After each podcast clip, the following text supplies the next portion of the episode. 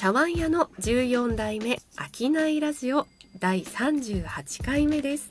岡田孝之です。西部千恵です。この番組は江戸時代から続くあの茶碗屋の14代目社長を経て中小企業支援課になった岡田さんが経営者さんが今より良くなるような商いのヒントになることをつぶやこうという番組です。第38回目の今回のテーマは集客に手間をかけずに成果を得られることはないということで出だしから結論を言ってしまいましたが、はい、集客に手間をかけるかけない問題っていうのは結構あると思うんですけれども。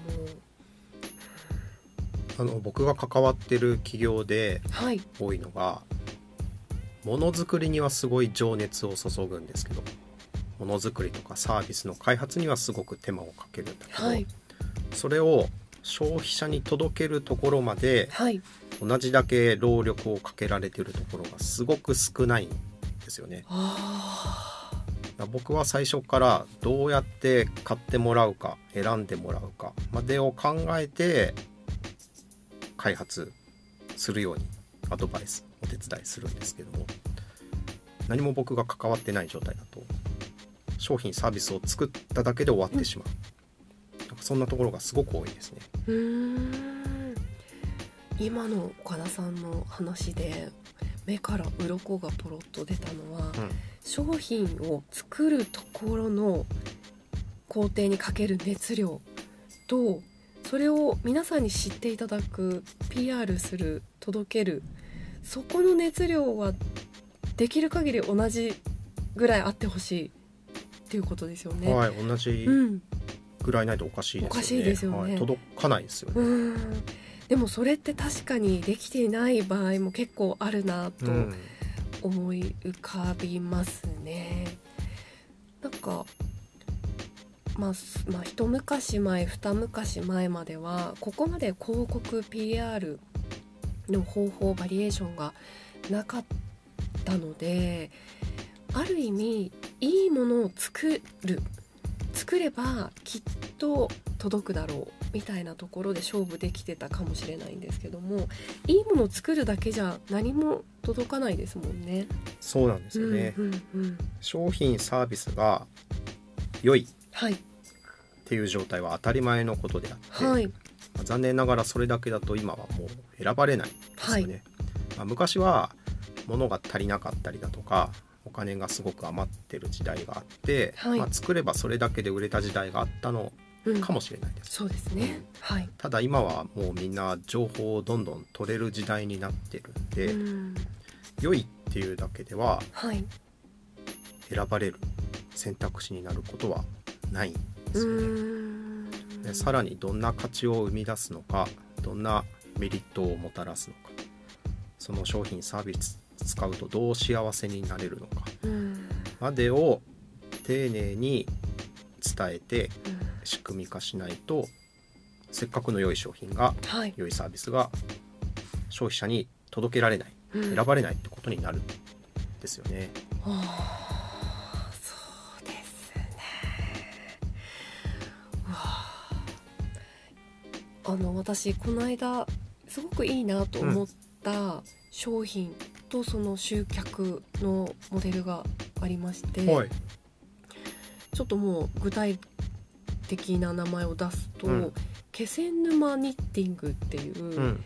ニット製品を作っている、まあ、ブランドというか、あるんですよね。うん。それは気仙沼の漁師の奥さんたちというか、あの地元のお母さんおばあちゃんたちが、うん手編みでニット製品セーターとかうん。を作ってらっしゃるんですね。それがすごく仕事が丁寧で、うん。で肌触りもよくって商品としてすごく魅力的なんですけども、私がなんでそれを知ったかっていうと SNS なんですよね。はい。X、まあ、旧 Twitter で、気仙沼ニッティングさんのアカウントがお母さんどういう人が作ってるかっていう一人一人のうん方のプロフィールとかをですね、可愛らしいイラストとともにストーリー仕立てで見せていてあこんなあったかい地元のお母さんたちが丁寧に手編みしてるんだっていうところにすごくさらに付加価値を感じて、うん。わあ素晴らしいな私も欲しいなとうん。思ったんですよ。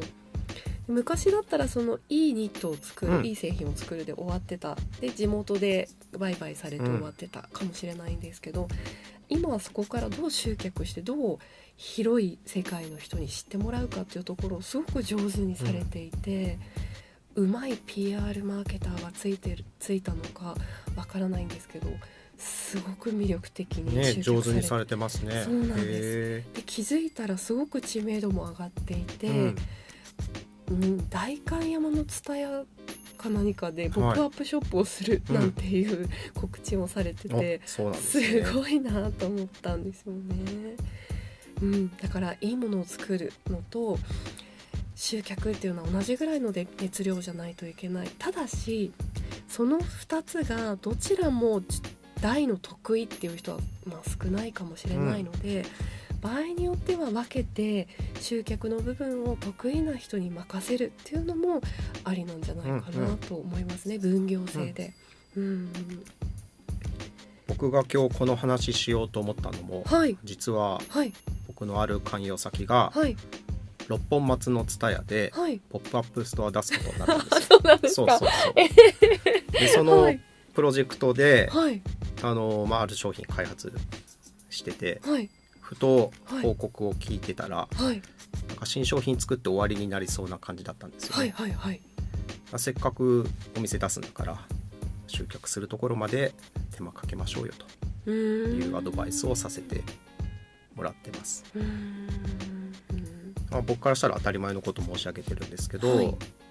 そうか。集客にも手間をかけなくちゃいけないのか。じゃあ集客するってことはそもそもの顧客名簿が必要だよねと。はい顧客名簿ってちゃんと整備されてないよねと、はい。い、ろんなところに土地からって土地からってるよねと どうしようみたいな感じで今経営者さん頑張って動き始めてるところですね、えーえその集客の部分はそんな感じだけどでもそそんな素敵なところでポップアップができるチャンスをにうん、企画がね。ね。はい、しっかり通ったんでよかったなと思ってます、えー。はい